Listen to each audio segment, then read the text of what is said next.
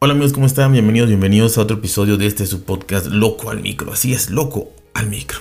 Y bueno, basándonos en todo esto de las redes sociales y de los problemas y de los retos y de todo esto, quiero contarles una historia. Una historia que la pensé hace cinco minutos y como siempre eh, me dedico a grabarla y a no pensar mucho. Así que ahí les va. Estamos hablando de que hace muchísimo tiempo, en la época prehistórica, cuando se empezaron a dar por primera vez las expresiones artísticas de la población de ese entonces, que estamos hablando desde hace unos 73 mil años hasta aproximadamente hace 20 mil años, cuando se han descubierto estas eh, pinturas rupestres en cuevas, en piedras, en rocas, pero generalmente en cuevas, y que, repito, datan desde este amplio espectro de tiempo, ¿no? desde más de 50 mil años de diferencia. En ese tiempo eh, sucede ser que eh, la población más o menos, eh, esto no es algo eh, oficial porque no había un censo como tal, no había gente que pasaba a las cuevas a tocar y a ver cuántas gentes vivían ahí, cuántos focos tenían, cuántos baños tenían, cuántas habitaciones tenían, ¿no? Entonces, la población se calcula más o menos en menos de un millón de habitantes, ¿no? Menos de un millón de habitantes. Bueno, por lo tanto, pues era, era, era poco, ¿no? Y bueno, Aquí sucede que eh, ya habían, repito, estas, eh, este arte rupestre, estas pinturas rupestres, donde eh, los, los, quiero imaginar, los maestros, los chamanes, la gente con experiencia, la gente que había vivido muchas cosas y los ancianos o simplemente los artistas, iban pintando, iban grabando, iban dejando plasmada su historia su historia pictórica ahí, en donde ahora podemos deleitarnos y viendo cuál era la vida, cómo era eh, el, el modus vivendi, cómo era el día a día de todas estas personas, ¿no? Y se está descubriendo más y se está analizando más y esto pues sigue avanzando.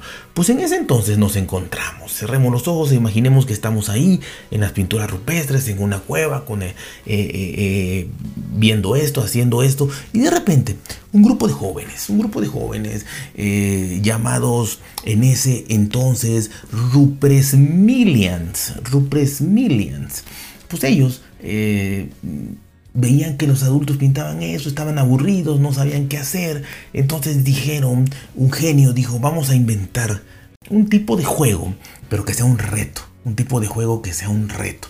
Y basado en estos retos, eh, vamos a, atraer a, más gente, a más jóvenes y posiblemente gente de todas las edades para que pues se unan a nuestro grupo selecto de eh, jugadores de este juego.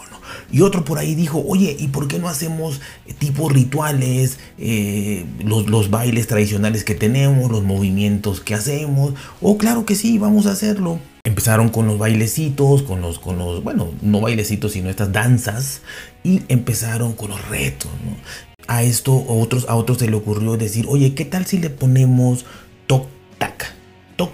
¿Por qué toc tac? Porque era el sonido que más o menos hacía eh, un, palo, una, sí, un palo, un instrumento de madera al golpear algo, un animal o, lo que sea, este, y también el, sonido que hacían a tronar, piedras, perdón, entonces era, era toc tac, así quedó, Empezaron, empezaron con los retos, empezaron con las danzas, eh, funcionó muy bien las danzas y uno dijo, bueno, el primer reto que vamos a lanzar va a ser nada más y nada menos que el comernos. Vamos a ver quién se puede comer más las tapas, las tapas de estos bolígrafos muy famosos eh, que yo creo que en todo el mundo existe, porque si no me equivoco son franceses, así que yo creo que en todo el mundo existe, eh, creo que son los bolígrafos más famosos y son los bolígrafos de marca Bic y generalmente se hicieron muy famosos por, por, ser muy económicos y, muy eficientes en ese entonces los Big eh, Cristal, ¿no? que era transparente y se veía ahí el tubito de tinta y demás. ¿no? Pues estos en un inicio tenían una tapita una, habían amarillos y de otros colores, ¿no? Pero bueno, el cristal fue el más famoso. Había una. Tenían, perdón, tenían una tapa que en ese entonces la tapa cumplía doble propósito. Un propósito era que evitaras mancharte, que evitaras, eh, porque lo llevabas obviamente en tu traje de, cuero de, piel de mamut o de, los tigres dientes de sable y demás. Entonces a veces se manchaba y era muy difícil, no había jabón, no había detergente, entonces era un relajo. Así que utilizaban esas plumas Bic y eh, con la tapa para una para no mancharse y otra para evitar que se secara la tinta porque hacían unos fríos extremos. Entonces eh, la tapa era completamente cerrada tenía su, punta cerrada vaya y cumplía el doble propósito. No te manchabas y no se secaba esa parte de la tinta que estaba en eh, la punta del bolígrafo no bueno así sucedió y así tuvo un éxito rotundo esas plumas Bic hasta que estos muchachitos se les ocurrió el toc tac. Y bueno, el primer reto fue nada más y nada menos saber quién podría comerse una o más tapas de estas Big. ¿no? Eh, dijeron, bueno, una, el reto es una, pero el que pueda más, ya saben que hay gente que se aboraza y que sí, yo quiero ganar y mejor yo me como dos y otro que dice yo tres. Bueno, el caso es que el reto era uno, ¿no? En el menor tiempo posible, sin agua y sin nada, nada más así tragarlo. Obviamente, eh, como es prácticamente delgado y, una forma, digamos, este, puntiaguda, pues trataban de metérsela de punta y a tragar. Y sí, muchos lo consiguieron, muchos lo consiguieron, se empezaron a hacer famosos, se empezaron a hacer, eh, digamos, populares, eh, llegaban a otras aldeas, llegaba de boca en boca, llegaba con señales de humo, llegaba a otras aldeas. Y mira el reto del, del este, el Tok Tac, y sí, como no, y empezaron a hacerlo, a hacerlo, a hacerlo. Y todo fue muy, muy famoso, estos muchachos fueron muy famosos y todo. Pero de repente, de repente sucede que se empiezan a oír eh, con estos emisarios que llegaban o gente que llegaba a conquistar y demás, entre matanza y todo, se llegaron a, a, escuchar rumores que eh, habían jóvenes que habían muerto, atragantados por comerse estas, estas plumas, ahogados, no atragantados, sino ahogados.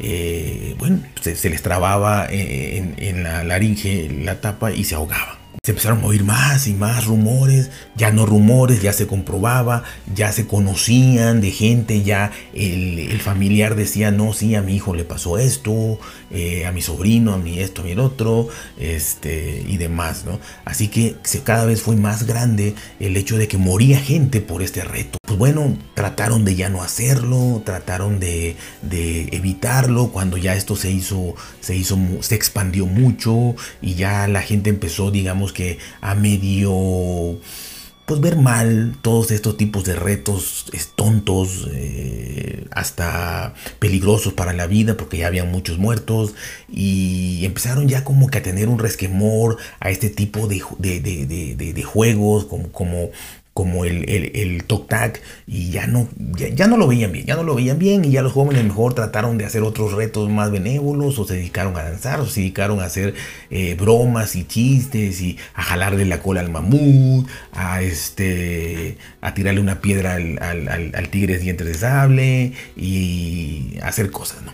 Bueno, el por qué, el por qué las plumas de este tipo Big ¿Por qué digo de este tipo Big? Porque no sé si todas las que hay en el mundo sean Big. Hay una infinidad bolígrafos idénticos a los Big. En México, por ejemplo, hay miles, miles, miles, miles, miles, miles de bolígrafos igualitos a los Big. Ya de todos colores, ya no sé si sean Big. O sea, existen los Big, existen, pero hay millones más. Eh, y sobre todo para el regalo de empresas que quieren regalar bolígrafos todos son idénticos, todos son tipo, tipo Big. Repito, no sé si sean Big, pero son tipo Big. No sé si lo patentaron o no lo patentaron, pero todos están idénticos al tipo Big. Por todos lados, en toda casa, por lo menos mexicana, existe un, bolígrafo Big por ahí tirado, dejado para cualquier cosa rápida, ¿no? No sé si han sido curiosos y han observado que ahora las, las tapas de estos bolígrafos Big o tipo Big tienen un orificio en la punta. ¿Sí? Y yo diría, bueno, el objetivo era el que no te mancharas. Y, obviamente eso se sigue cumpliendo. Ya no te manchas porque cubre, cubre la, punta, ¿no? Pero eh, sí se puede secar. en climas extremos y demás, se puede, es más, en, en climas muy calurosos la tinta se puede salir y escurrir por ese agujero. Entonces también te mancharías.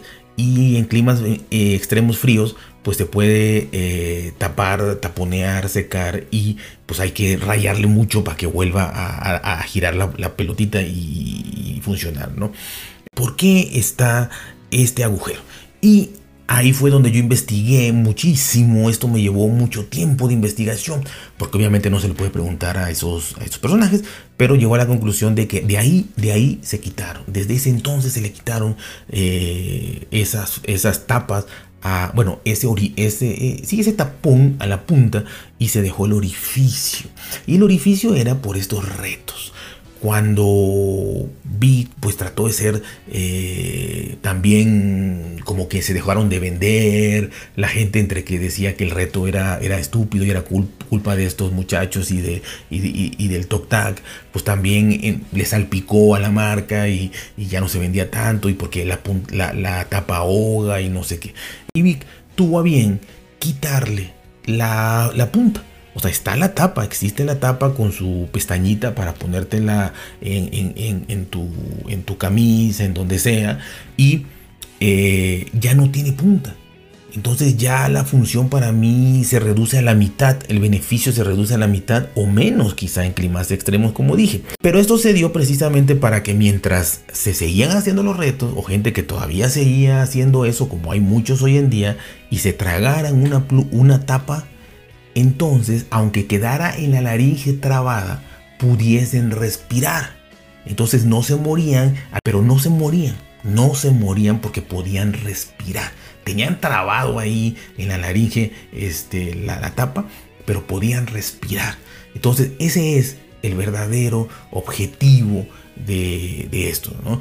Ahí en ese entonces, a, los jóvenes que seguían con esta tontería, eh, podían respirar y ya decían que estaban atragantados, pero podían respirar. Entonces ya mediante técnicas eh, muy, muy sofisticadas en ese entonces, como un garrotazo en la nuca, o un golpe en el estómago, o un brebaje ahí medio salvaje, este, pues eh, la tapa bajaba completamente o, o se expulsaba por medio de golpes, ¿no? Ahorita pues que sigue, sigue, sigue esto, eh, repito, desde hace 73 mil o 20 mil años, esta, ya se quedó en ese agujero para que ahora, pues si alguien se la traga, accidentalmente espero yo, este, digo que sea así, no por un reto estúpido, ya puedan ir al hospital, pueda ir obviamente, pues sí, obviamente preocupado y todo, pero respirando, vivo, y ya nada más es cosa de sacársela mediante cirugía o lo que sea, pero ya se le saca y no se muere. Esa es la verdadera historia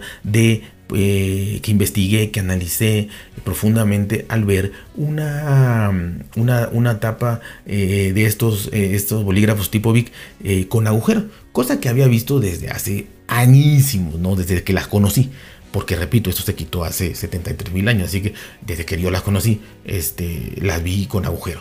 Y me llevó a preguntar por qué. Era una contradicción en sí para mí, porque iba a tener una tapa agujero. Si la tapa es para tapar, el mismo nombre lo dice, tapar, y tiene un agujero.